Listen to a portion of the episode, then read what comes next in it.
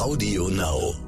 Sie sind da, ich bin total emotional da auch. Vielleicht, äh, wenn ich über die Motivation spreche. Und zwar, für mich sind ausschlaggebend die indigenen Völker.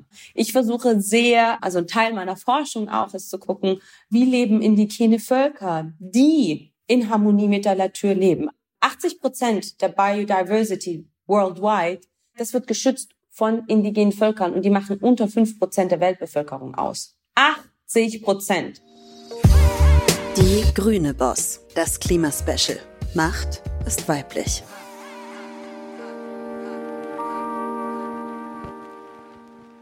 Ich bin Abir Haddad und ich habe das Institut for Legal Transformation gegründet.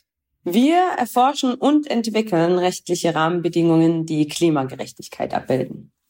Privat engagiere ich mich in einem Projekt, ähm, bei dem das Wissen über Ressourcenschonung von Frauen eines indigenen äh, Wüstenvolkes äh, über NFTs zugänglich gemacht werden soll.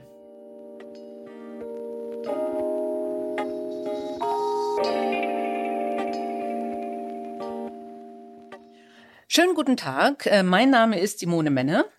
Ich bin die Gastgeberin vom Stern-Podcast Die Boss.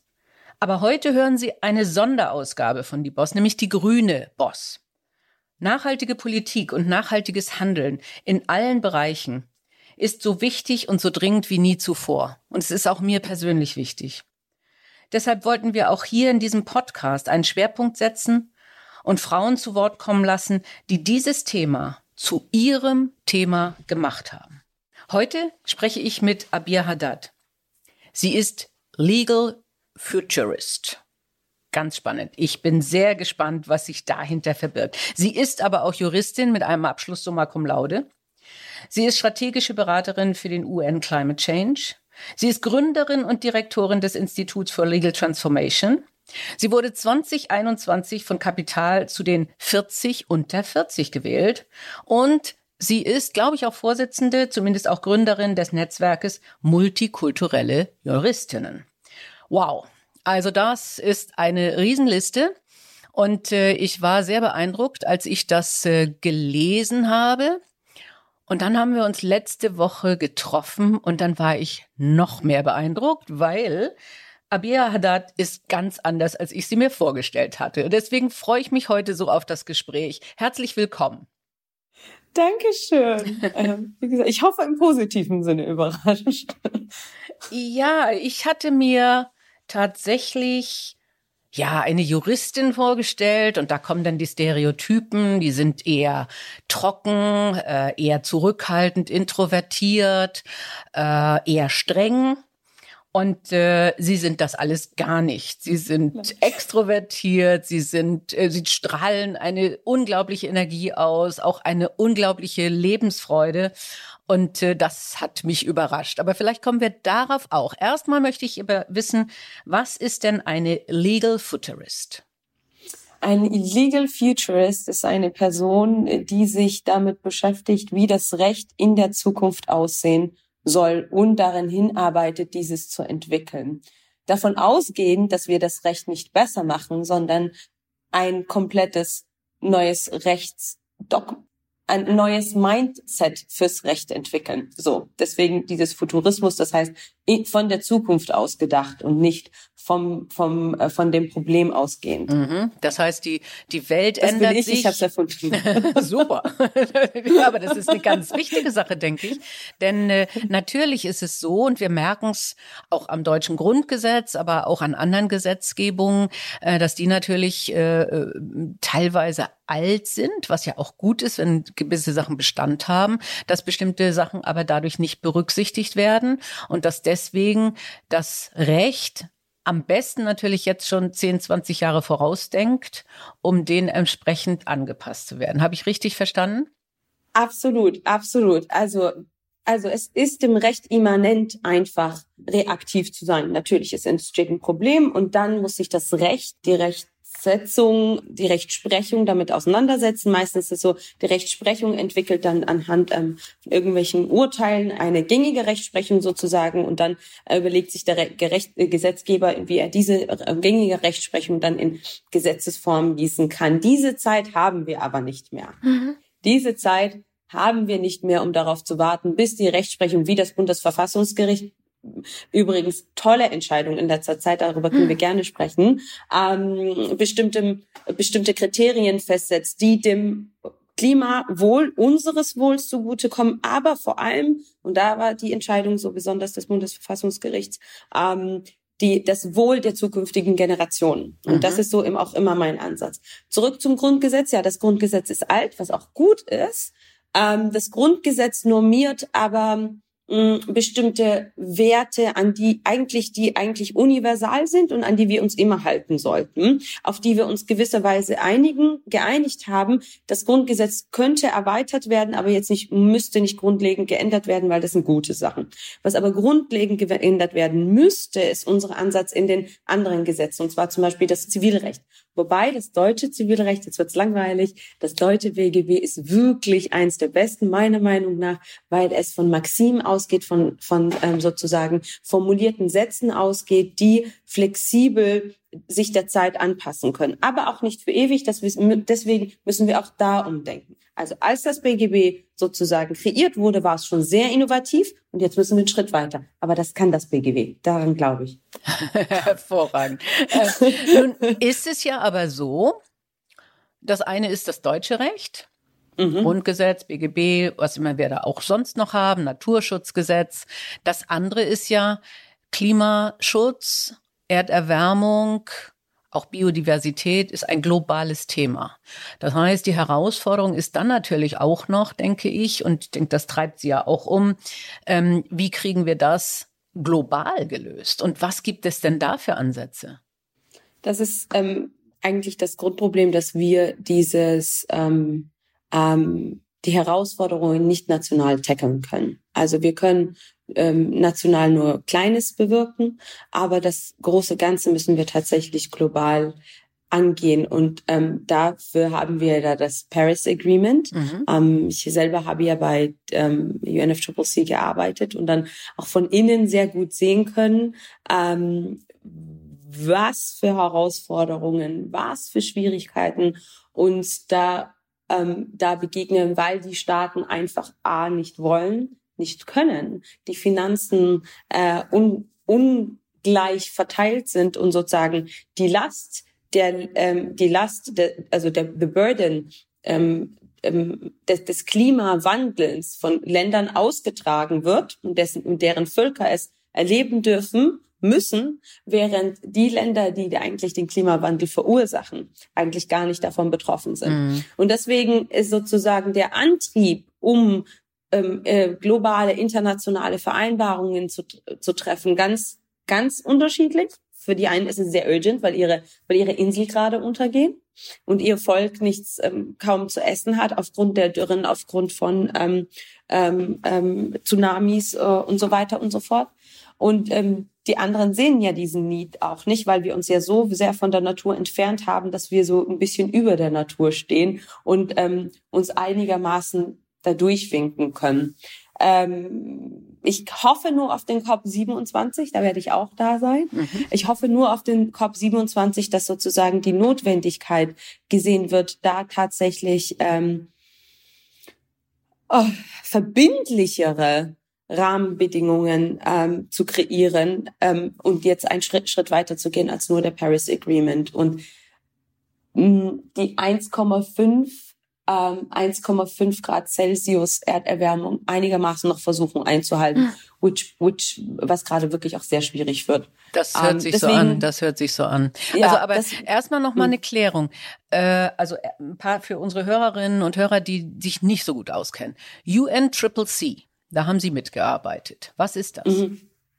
Das ist das UN-Sekretariat, was alleine darauf fokussiert ist, das Paris Ag Agreement umzusetzen. Das Paris Agreement, welches von ähm, von äh, 2016 von den vielen Ländern sozusagen hm. ähm, vereinbart wurde mit bestimmten ähm, Vorgaben.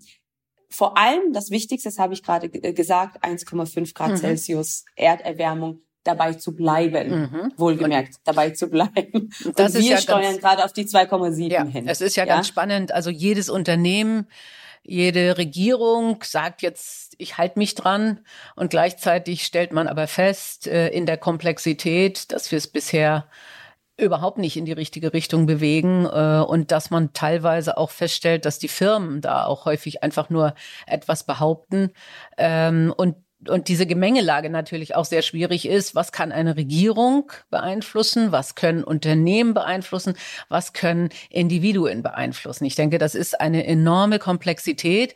Und bei diesem UN Triple C, äh, äh, Triple C, da sind alle Staaten der UN vertreten, die unterschrieben haben und arbeiten damit, ja? Genau. Mhm. Zwar klingt das so toll, es sind alle Staaten da vertreten auf der COP ähm, 26, 27, whatever. Nur Sie müssen sich vorstellen, das sind riesige Verhandlungen, die da stattfinden, unterschiedliche Gremien. Jetzt haben Sie ein Land wie die USA, wie China, die mit einer Armee von Deleganten daherkommt und in jeder Sitzung alles beeinflussen kann. Und dann haben Sie ein Land wie Senegal. Wie viele Leute sollen Sie da schicken? Mhm. Sie sind froh, wenn Sie drei Leute ihre Flüge finanzieren hm. können. Das, Uni, ähm, äh, das Umweltministerium von denen. Da sehen Sie allein an der, äh, am personellen, äh, am personellen äh, äh, ähm, Aufwand sehen Sie schon die Ungleichheit. Und dementsprechend werden dann auch die Verhandlungen mhm. ähm, äh, geführt. Dementsprechend werden auch die Verhandlungen geleitet, egal wie die UNFCCC wirklich versucht, also versucht, da eine Gerechtigkeit herzustellen. Aber allein daran. Es ist daran, per se eine Unwucht, ja. Ja, und zwar ja, das die Unwucht, ist daran für mich schon sehr unbefriedigend. Und die bestätigt dann eigentlich eben die bestehenden Machtverhältnisse und, äh, und macht es nicht besser. Ich habe äh, wir kommen gleich noch zu Ihrem Ansatz, aber äh, ich einfach das, was mich neulich betroffen gemacht hat. Ich habe auf einer Veranstaltung eine Dame erlebt, eine Südafrikanerin, äh, eine Person of Color. Äh, sie hat einen Windpark in Südafrika, also ganz äh, toll und fortschrittlich, macht sie schon länger. Äh, was sie aber gesagt hat, ist, ja, das ist ja toll jetzt. Ähm, Energie wird knapp in Europa. Und ihr habt uns immer gesagt, also wir müssen ja auch klimaneutral sein. Äh, aber plötzlich kommen die ganzen Europäer und wollen wieder unser Öl kaufen. Hm. Äh, und wenn das alles gelöst ist, dann werdet ihr uns wieder sagen, ey, ihr Bösen, jetzt müsst ihr aber euch für Umweltschutz einsetzen. Das heißt, wir sind natürlich auch in Europa manchmal scheinheilig, oder? Oder jedenfalls hat man das Gefühl. Darf ich das jetzt sagen? ich, nicht manchmal, nicht manchmal. Ja, Nein, ja. also ich, ich, ich bin da auch wirklich vielleicht auch zu extrem ähm, dass ähm, wir tatsächlich sehr viele Werte proklamieren, nach denen wir ni nicht leben im Ausland. Mhm. Also gerne diese Werte bei uns hier. Very nice. Ähm, und das sind jetzt nicht nur bezogen auf, Men äh, auf, auf, auf, ähm, auf die Klimakrise, sondern auch Menschenrechte, Gleichberechtigung, you name it, sind wir nicht so dahinter, wenn es um Menschen im Ausland geht. Da ist es uns sehr oft wichtiger, dass äh, unsere sehr frische Avocado äh, sehr schnell zu uns fliegt, damit wir total hipster-like hm. mit äh, einem mit ähm, äh, Sojamilch, die irgendwo in im Hipster Berlin trinken. Das ist uns wesentlich wichtiger äh, als wie die Avocado zu uns kommt. Und äh, liegt einfach daran, wie wir essen, wie wir uns kleiden, was selbstverständlich für uns ist im alltäglichen Leben, was für andere Menschen ja nicht selbstverständlich ist. Und allein, dass wir darüber nicht nachdenken und unsere Sozialisierung für so selbstverständlich nehmen und all diese Fülle und Überfluss, das wir haben, als das Normalste der Welt empfinden. Allein da fängt es für mich schon an, ähm, wo ich denke, wenn wir nicht da anfangen, dann Umdenken zu kreieren, dann sind wir auch irgendwo alle daran schuld. Ähm, ja, wir können nicht nur andere claimen für die mhm. Ungerechtigkeit und wir selber genießen, dass wir ja von dieser Ungerechtigkeit profitieren. That's fact. Wir mhm. profitieren davon. Mhm. Ja, wir profitieren von diesen günstigen Avocados. Ähm, und aber dafür hat irgendjemand bezahlen müssen. Ja, oder auch, oder auch günstiger Kleidung, äh, ist genau. ja auch ganz häufig ein Thema ist. Absolut. Nicht? T-Shirts für zwei Euro oder wie auch immer, wo man einfach sagen muss, da weiß man eigentlich von vornherein, dass da irgendwas weder mit den Umweltbedingungen noch mit den Arbeitsbedingungen äh, äh okay Absolut. ist. Nicht? Da weiß man von vornherein, Absolut. das ist falsch. Äh, und trotzdem wird es weiterhin getan. So, und das ist jetzt Ihr Ansatz, ja, auch mit dem Institut, aber auch mit dem, was Sie ansonsten tun, dass Sie sagen, okay, wie kann ich das anders nochmal knacken. Verstehe ich das richtig? Ja, also das, worüber wir jetzt gesprochen haben, sind eher meine inneren Antriebe. Mhm. Ähm, aber das Institut selbst beschäftigt sich äh, mit zweierlei Themen. Also zum einen die Klimakrise, aber auch Exponential Technologies. Das ist so die andere Herausforderung, die exponentiell auf uns zurast und wieder das Recht, nicht das Tempo hat, da mitzuhalten, eine Regulation, Regulierung zu schaffen, die ähm, sowohl Bürger schützt als auch Unternehmen insofern schützt, dass sie sich nicht in eine Grauzone bewegen und dann ähm, dafür geblamed werden, ähm, dass sie es taten, weil die Technologie entwickelt sich sehr, sehr schnell, ähm, sei es Blockchain, sei es AI. Diese Technologie kann man sich sehr gut zunutze machen, aber wenn man nicht Anfang, von Anfang an diese begleitet, dann kann es in eine Richtung gehen, die dann keiner kontrollieren kann. Mhm. Und dann it's too late. Und ähm, ich möchte jetzt nicht in irgendwelche Zukunftsszenarien gehen, aber weil ich Futuristin bin, sozusagen, begebe ich mich immer in diesen Zukunftsszenarien, um dann äh, zurückblickend zu denken, okay, was müssten wir tun? Damit wir ähm, das, ähm, damit wir diese größeren Herausforderungen einigermaßen noch aufhalten können. Das heißt, das ist dann nicht nur halt, Klimaschutz, kurz, wenn ich kurz unterbrechen darf, wegen ja. des Verständnisses. Das ist nicht nur Klimaschutz, sondern das ist eben auch äh, Daten, künstliche Intelligenz und in ja. dem Sinne dann auch, wie erhalten wir zum Beispiel demokratische Werte, wenn Absolut. wir gleichzeitig ja. wissen, es gibt nur ein paar Tech-Unternehmen oder es gibt auch Staaten, äh, die sehr gerne äh, Daten und künstliche Intelligenz benutzen, um Demokratie abzuschaffen. Ganz, ganz genau. Und das ist auch so das Problem. Sowohl Staaten können diese, also bisher haben wir immer nur auf die Tech-Companies geschaut, mhm. aber die Gefahr besteht tatsächlich, dass Staaten, die sich sonst nicht aufrechterhalten können, weil sie die Macht an Technologie verlieren, weil die Menschen sich in die Metaverse zum Beispiel begeben, dann in die Diktatur abstürzen müssen, um noch Kontrolle über das Volk zu haben. Warum mache ich beides? Weil ich auch bei meinem Projekt bei der UN gemerkt habe, man kann nicht, man kann Klimawandel nicht alleine tackeln. Also man mhm. kann nicht sagen, oh, Umweltaktivismus, das reicht. Nein, wir brauchen einen komplett holistischen Ansatz. Weil in jedem, in jedem unserer Aktionen, in, je, in unserer Interaktion spielt letztendlich dann der sozusagen der Konsequenz für die Natur eine Rolle. Ja. Und deswegen müssen wir das äh, ganzheitlich betrachten und für uns auch aus dem Projekt, wo ich gearbeitet habe, und das habe ich auch ähm, so übernommen, ist, wo sind die größten Hebel, die wir da drücken können? Die klar, also die größten Hebel mit dem kleinsten Aufwand, die wir drücken müssen, um den größtmöglichen Effekt zu erreichen. Und ich sehe es nicht unbedingt, sagen wir es mal so, ich habe da ein bisschen anderen Ansatz, wo wir da ähm, an, anheben, ähm, anpacken müssten.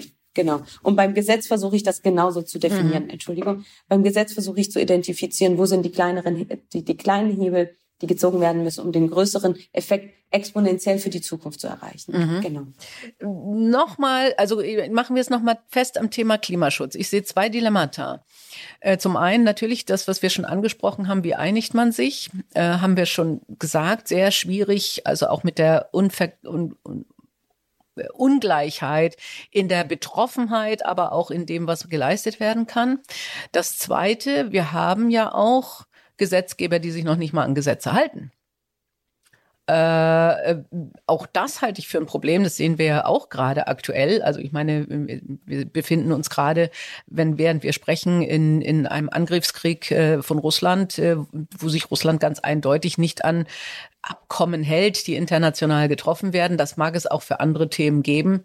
Äh, und wir können offen sprechen, China hält sich derzeit auch nicht an Menschenrechte, äh, in, in dem, wie sie mit Covid agieren. Das heißt, sie brauchen ja auch ein großes Vertrauen wenn Sie als Juristin jetzt sagen, ich will an Gesetzen arbeiten, äh, um Klima oder aber auch andere Sachen äh, zu, zu heilen und, und vorauszudenken in Regierung und in Gesetze.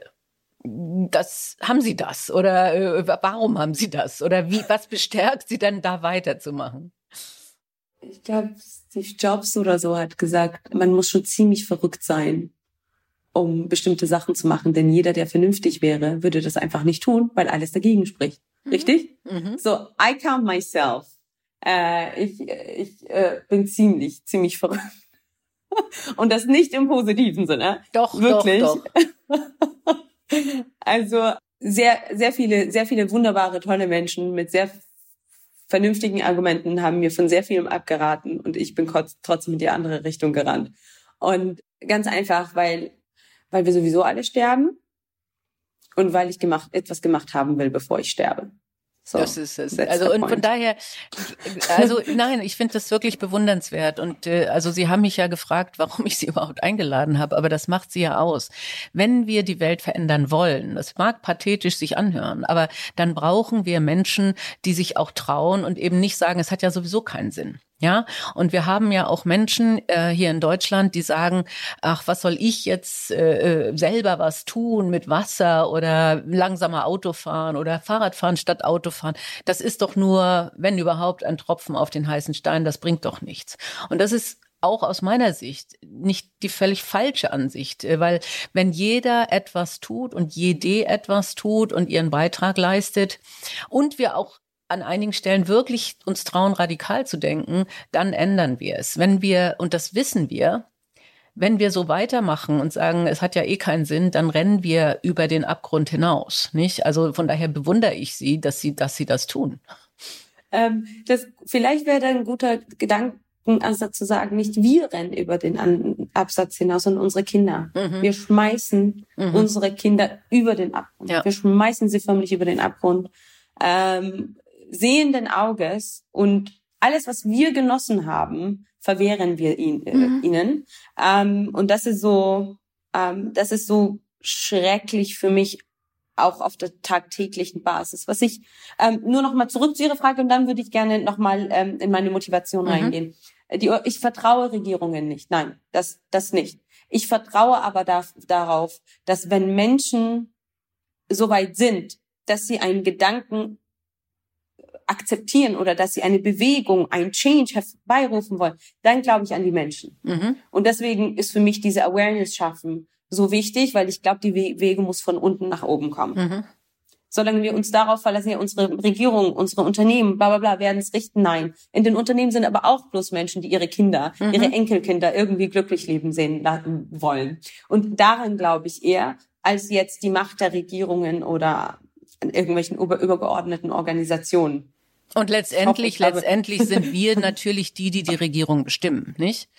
No? Genau, aber das ist aber auch wieder, das ist aber auch wieder sozusagen ähm, so gedacht von unserer Warte aus. Hier bestimmen wir unsere Regierung. Okay. Mhm. Hier sind wir demokratisch. Das ist es. Ich denke komplett global, weil ich, weil in vielen Ländern ist es halt nicht der Fall. Da haben sie Warlords, da haben sie halt Diktatoren, da haben sie halt Königreiche, mal besser, mal schlechter. Ähm, ist gar nicht so, dass man nur sagt, okay, du, du brauchst eine, du brauchst eine gute Bildung, damit du eine andere Regierung wählst. Diesen Luxus haben wir hier. Mhm. Die meisten Menschen auf der Welt haben dieses nicht, müssen dann aber austragen, was der Klimawandel bei ihnen bewirkt. Wir, die wählen können, wir, die die Wahl haben, äh, ob wir mit dem Fahrrad oder ob mit einem SUV zur Arbeit waren, wir nehmen diese Hürden gar nicht auf uns. Mhm. Und das ist so diese Empathie auch mit anderen Menschen, diese Empathie global zu schaffen. Das wäre auch ein, eins meiner Anliegen. Und jetzt komme ich wieder zurück zu meiner Motivation, wenn ich darf. Es tut mir leid, ich rede. Ja, ist völlig ich rede gerade zu viel von dem Thema, aber Sie sehen da, ich bin total, ähm, total ähm, emotional da auch. Vielleicht, äh, wenn ich über die Motivation spreche. Und zwar für mich sind ausschlaggebend ähm, die indigenen Völker. Ja, ich versuche sehr, ähm, also ein Teil meiner Forschung auch ist zu gucken, wie leben indigene Völker, die in Harmonie mit der Natur leben. 80 Prozent der Biodiversity worldwide, die wird, das wird geschützt von indigenen Völkern und die machen unter fünf Prozent der Weltbevölkerung aus. 80 Prozent. Was uns alle anderen noch einigermaßen am Leben hält, dass nicht nur Leben da und Rechten auf, ähm, aufrechterhalten, sondern kämpfen tagtäglich für indigene Völker, die wir als Buschmenschen bezeichnen mhm, würden mhm. oder whatever, Hinterwäldler. Aber das sind die, die dafür sorgen, dass wir noch atmen können. Und dieses, dieses, dieses Verständnis mal umzukippen und dann auch zu gucken, okay, was haben diese Völker aufrechterhalten können, weil dieses Wissen, das, das Leben mit der Natur und, und in Einheit mit der Natur, das hatten wir ja früher auch mal, wir haben es verloren. Wir haben angefangen, uns zu in, industrialisieren. Die haben das noch. Also was können wir von denen lernen, um da wenigstens dahin zurückzugehen zu diesem Menschlichen?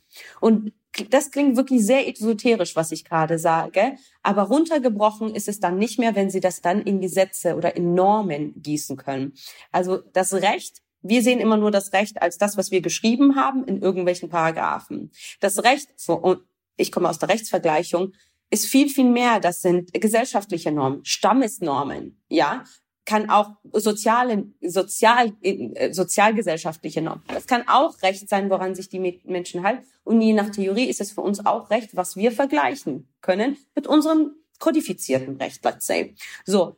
Sie haben eine andere Form von Recht, einfach nur Normen, an die Sie sich halten. Wie können wir davon lernen und das in unser Recht gießen? Ich gebe Ihnen ein ganz einfaches Beispiel. Sie hatten es ja auch mit Neuseeland. Neuseeland ist ein Paradebeispiel dafür. Nutzen Sie Rechtsvergleichung, um zu gucken, wie machen das die Neuseeländer. Die Neuseeländer orientieren sich an sehr vielen Punkten aber an ihre indigenen Völker. Zum Beispiel hat ein indigenes Volk sehr lange dafür gekämpft, dass das, dass der Fluss zu einer Rechtspersönlichkeit wird. Mhm. Warum? Weil das indigene Volk aus deren Verständnis wieder, das klingt esoterisch, wenn Sie es so sagen, für die ist der Fluss ein Lebewesen. Es lebt mit ihnen. Sie sind, sie sind ein Teil davon und der Fluss ist ein Teil von ihnen. Deswegen ist es für sie nicht für selbstverständlich. Warum soll ich Rechtspersönlichkeit haben und Rechte und der Fluss nicht? In unsere modernen Rechtsform gegossen bedeutet das, der Fluss kriegt eine Rechtspersönlichkeit. Neuseeland hat's gemacht. Genial. Wie können wir davon lernen? Der Klimafakt.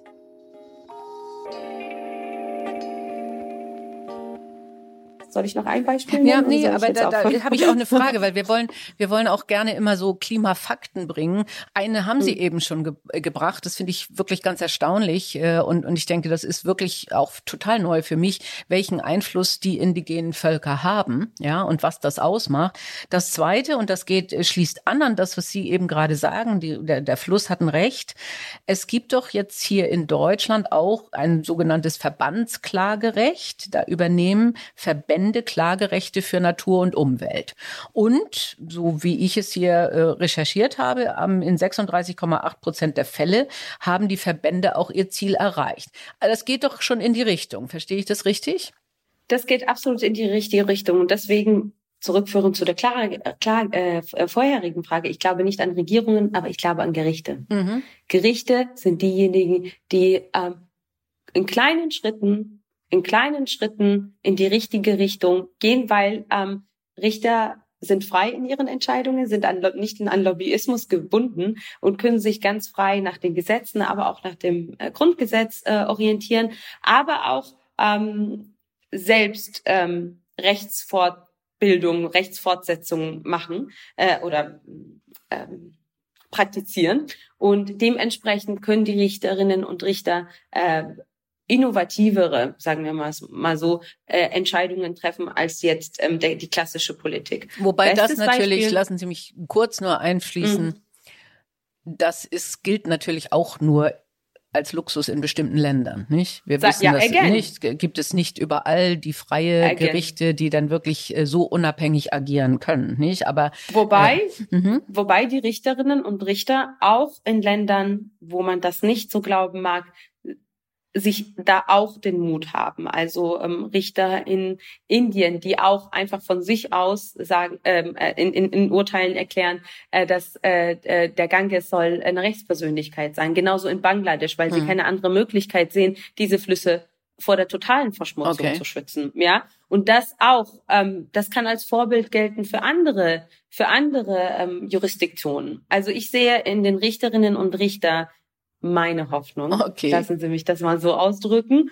Und äh, vor allem, mein aller, aller, aller Lieblingsgericht auf der Welt ist das Bundesverfassungsgericht natürlich. Ähm, das heißt, wir sind in Deutschland wirklich Ihrer Meinung gut. nach wirklich gut, Absolut. ja? Absolut. Also ich, also aus meiner rechtsvergleichenden Perspektive heraus, ja, mhm. definitiv. Deswegen, ich bin sehr glücklich, dass ich das deutsche Recht studiert habe. Nicht, weil ich jetzt glaube, es ist perfekt, sondern weil die Dogmatik und die ähm, ähm, weil de, die Rechtswissenschaft genial ist in Deutschland. Okay. Und äh, das sehe ich auch immer, wenn ich in anderen Ländern, sei es Japan, Korea oder äh, in arabischen Ländern, ich bin ja sehr viel in arabischen Ländern, ist es so, okay, ihr habt das Recht verstanden. Okay. So, und das ist, ist eine ganz, ganz, ganz andere Herangehensweise ans Recht, wie wir das machen. Also ähm, die uns, und deswegen sehe ich da auch sehr viel Hoffnung, die uns auch ermöglicht, ähm, äh, ähm, die uns auch ermöglicht Veränderungen, weil wir ja nicht von Case zu Case arbeiten. Ja, wir gehen von A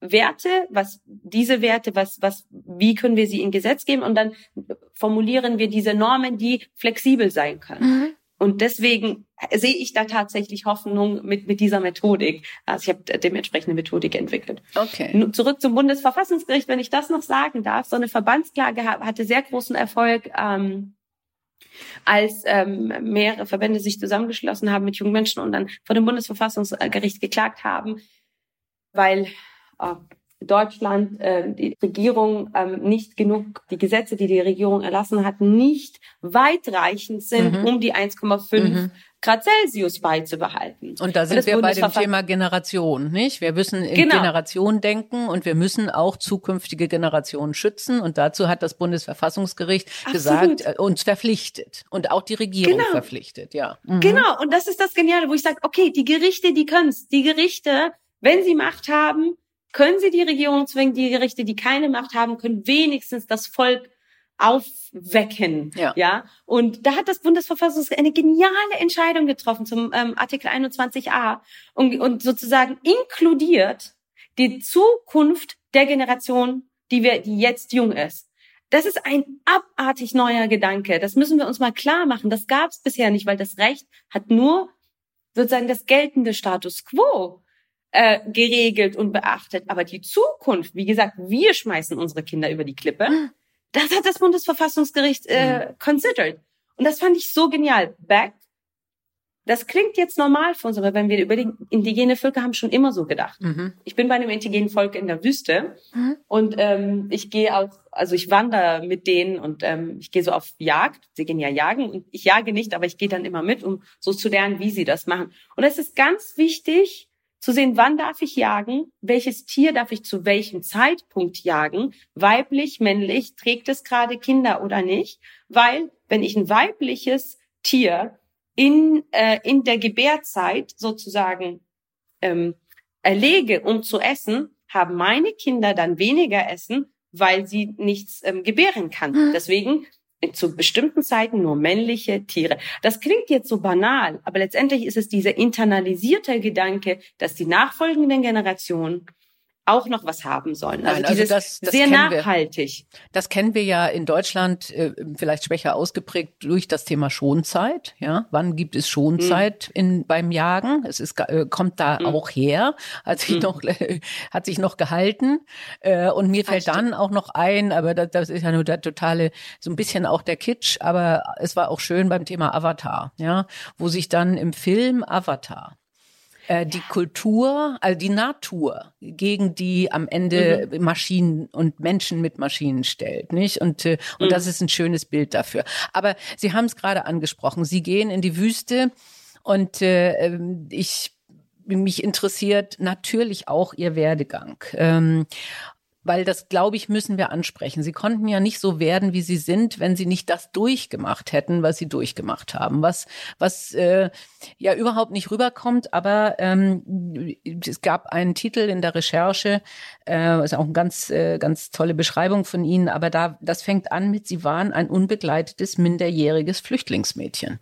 Das heißt, Sie sind mit zehn geflohen und sind durch ganz viele schwierige Phasen auch gegangen und haben sich dieses Thema erhalten und ihren Enthusiasmus und auch ihren Optimismus und den Glauben äh, an die Menschheit.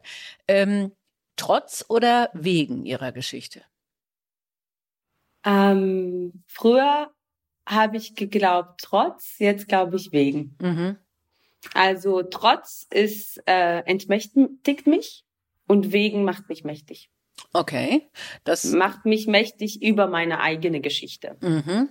Das heißt, äh, Sie sagen, ähm, jeder einzelne Stufe, äh, so schlimm sie möglicherweise auch war, mit den Fluchtgeschichten, mit ständigen Ortswechsel, mit Menschen wussten gar nicht, wohin sie sie packen sollten und haben sie in ein Gefängnis gepackt, äh, äh hat sie stärker gemacht und, äh, und hat sie mächtiger gemacht. Ist das richtig? Mächtiger über mich selbst. Ah ja, okay. Nur über mich selbst. Also Mhm. jetzt nicht Macht im klassischen Sinne, sondern mächtiger über meine eigene Geschichte. Und deswegen kann ich ja auch jetzt trotz allen vernünftigen Ratschlägen etwas total Verrücktes machen, weil ich habe die Macht über meine eigene Geschichte und ich muss nicht äh, äh, bestimmten Normen entsprechen, weil ich weiß, bisher galten diese ganzen Normen nicht für mich. Äh, auch das Gesetz galt oder das Gesetz war nie zu meinen Gunsten, selten zu meinen Gunsten. Deswegen habe ich dann ganz andere Herangehensweise an dem, was richtig und was falsch ist, was legal und illegal, was sein kann und sein wird, was war und ist. Und wenn Sie das jetzt übertragen, also ich denke, Ihnen muss es doch manchmal vorkommen, als äh, wenn wir hier in Deutschland auf einem sehr hohen Niveau jammern, ja, äh, und teilweise natürlich auch Luxus genießen und gar nicht zu schätzen wissen. Was würden Sie denn zum Beispiel mir, aber auch Zuhörerinnen oder Zuhörern raten, dass man, dass man eben auch mal diese Ermächtigung über sich selber schafft, wenn man vielleicht aber nicht gerade auch äh, schwierige äh, äh, Lebensphasen durchmachen muss, wie Sie sie durchgemacht haben. Mhm. Also erstmal no, no judgment. Also ich mag das jetzt auch nicht zu sagen, ich äh, bin geflüchtet, ich habe Krieg erlebt, ich habe Bombardement erlebt, ich konnte nicht zur Schule gehen. Auch hier die Gesetze haben mich sehr viel benachteiligt, Gesellschaft hat mich benachteiligt und diskriminiert und whatever. Du hast kein Recht zu jammern. That's not the point, weil wir alle haben ganz unterschiedliche Herausforderungen und das weiß man bei den meisten Menschen nicht. Was ich aber tatsächlich ähm, schade finde, ist, was, wenn Menschen sich selbst nicht erlauben, über ihren eigenen Tellerrand hinauszublicken und zu gucken, was gibt's noch anderes auf der Welt? Bin ich hier der Einzige, die Einzige mit ihren Problemen? Und wie leben eigentlich andere Menschen? Warum ist das so selbstverständlich für mich, wenn ich meinen Kaffee am Morgen nicht kriege, raste ich aus? Warte mal, leben alle so? Nein. 99 Prozent der Welt hat keinen Zugang morgens zum Kaffee. Wie überleben sie? Wow, mein Gehirn kann also ohne Kaffee überleben. Interessant, das macht mich vor.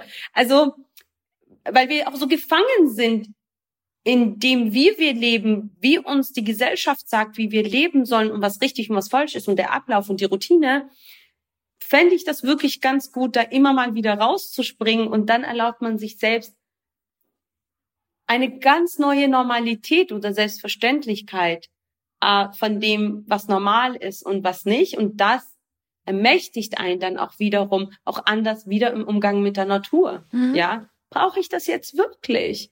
Oder glaube ich das nur, weil ich schon immer so aufgewachsen bin, dass Werbung mir gesagt hat, ich brauch's. Ja, ich selbst, wie gesagt, verbringe sehr viel Zeit mit indigenen Völkern und ich weiß, wie wenig ich brauche. Wie we ich esse viel weniger dann. Ich esse viel weniger. Ich habe viel weniger bei mir. Alles, was ich habe, wird für mich anstrengend. Alles Eigentum wird plötzlich anstrengend für mich, weil so, oh, ich will nur noch leicht sein, mich fühlen. Und das ist es, wenn ich dann immer so rausbreche aus meinem hier super, super fancy Welt, ähm, erlebe ich mich dann auch als eine ganz, ganz andere Abir. Und dieses Gefühl versuche ich dann auch hier in meine Arbeit wieder zurückzubringen. Das heißt, ist auch nicht gut, nur gut für, für individuell, sondern auch für die Arbeitsatmosphäre, da mal komplett out of the box. Just out of the box. Also das heißt, äh, was wir in anderen Gebieten eigentlich auch häufig propagieren, was vielleicht aber selten stattfindet, wirklich das Thema Blasenbildung raus aus der eigenen Blase. Äh, und das kann ja auch bedeuten, äh, dass man sich trifft mit geflohenen Menschen, äh, einfach um deren Erfahrung zu teilen. Dazu muss man nicht zwangsläufig in die Wüste. Man könnte mit ihnen in die Wüste. Äh, ich glaube, sie machen teilweise auch Touren, oder?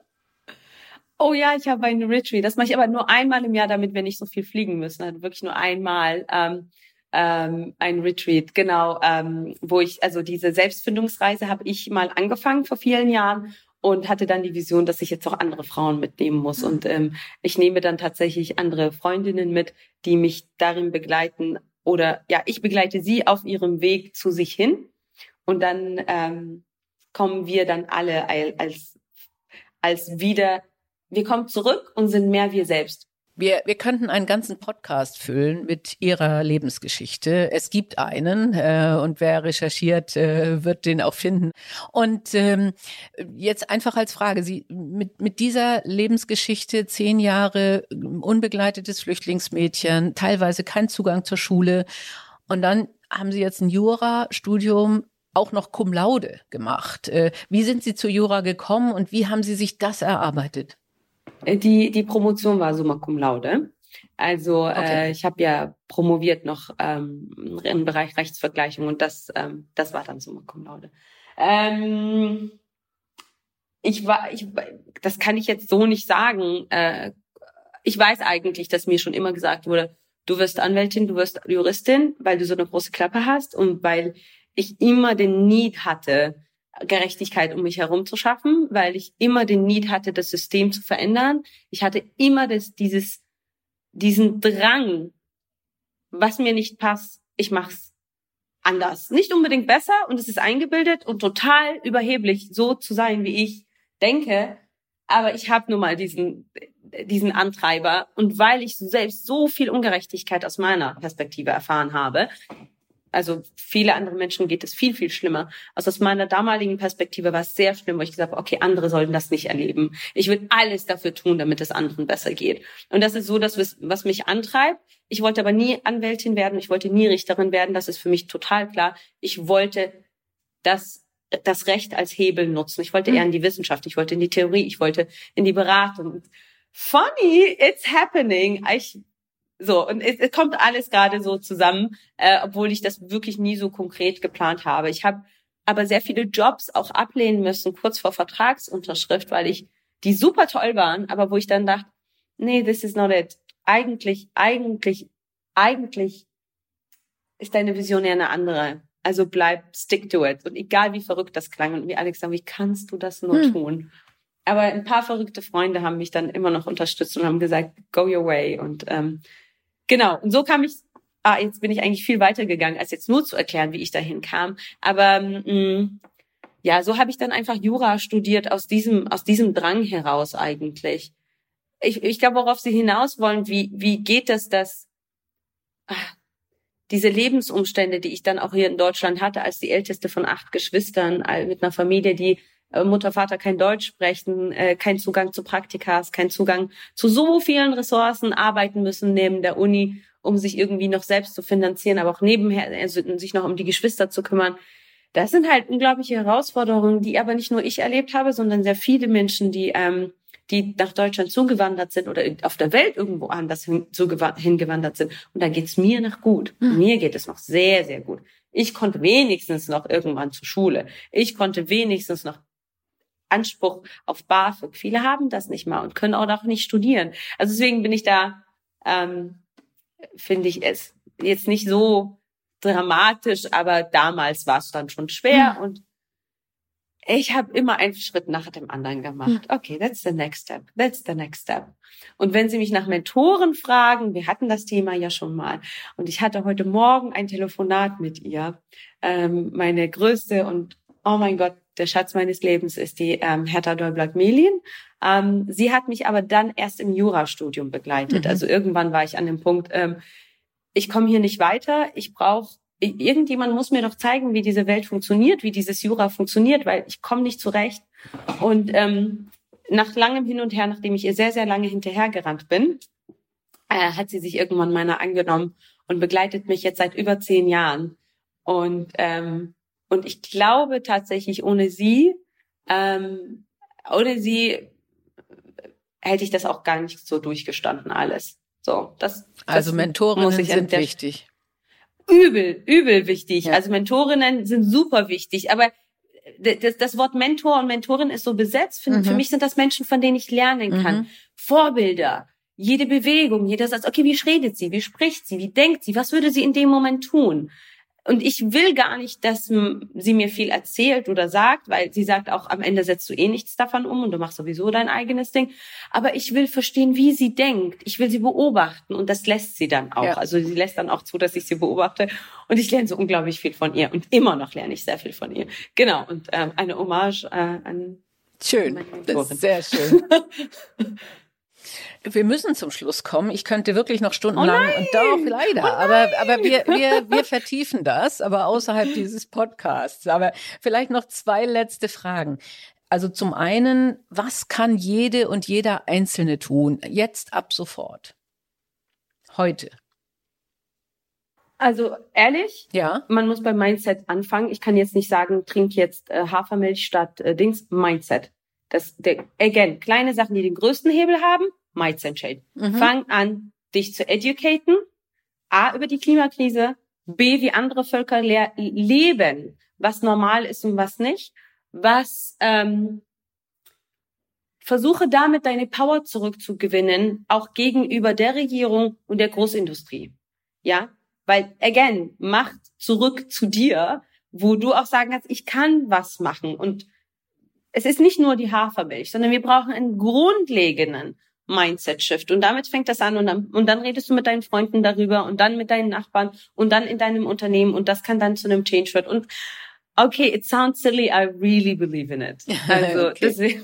wir brauchen einen Schneeballeffekt und eine Grasrutbewegung. Genau. Das heißt, jeder genau, muss aber da, daran glaube ich. Mhm. Daran glaube ich, irgendwann müssen, es geht nicht. Also irgendwann müssen wir ja an den Punkt kommen, wo es ist. Revolution finden ja auch nur statt, bis bis das Volk nicht mehr kann, mhm. oder? Ich sage jetzt nicht, wir starten eine Revolution, aber tatsächlich, und die Jugend hat es uns gezeigt, Fridays for Future, ja. die haben es uns gezeigt, ja. Wir können was von ihnen lernen mhm. und ich hoffe, dass das sich sozusagen weiterträgt in höhere und ältere Ebenen. Ich habe jetzt doch noch eine Frage, weil immer im anderen Podcast, also in dem normalen, nicht die grüne Boss, stellen wir eine Frage ganz am Ende. Und die heißt, ähm, wie mhm. wäre denn der Titel Ihrer Autobiografie? Also wenn Sie 105 sind, ja, äh, wie wäre der Titel Ihrer Autobiografie? Haben Sie eine Idee? Ich bin der Geist, der stets bejaht, der immer herunterfällt und wieder aufsteht. In Abenteuer und Gerechtigkeit. wow. wow. Ich bin Faust-Fan. ja, ganz offensichtlich. Sehr gut, auch das noch. Klasse. Klasse. Ganz, ganz herzlichen Dank dafür. Ganz, ganz herzlichen Dank für Ihren Einsatz äh, und äh, für, für ja, ihr, Ihre Motivation, äh, die auch mich motiviert. Und äh, ich, äh, wir, wir werden in Kontakt bleiben, das weiß ich jetzt schon. Vielen herzlichen Dank, dass Sie heute dabei waren. Dankeschön. Danke, dass ich dabei sein durfte. Und äh, vielen Dank auch an Sie, liebe Hörerinnen und Hörer. Und schreiben Sie uns doch gerne, wie Ihnen die grüne Boss oder auch die Boss gefällt. Äh, wir freuen uns sehr über Ihr Feedback äh, und das können Sie über eine E-Mail machen an dieboss.stern.de.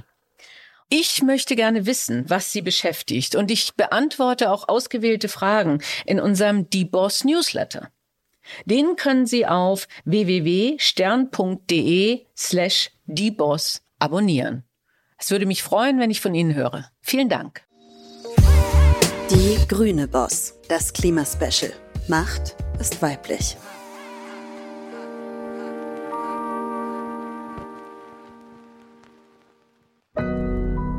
Audio Now.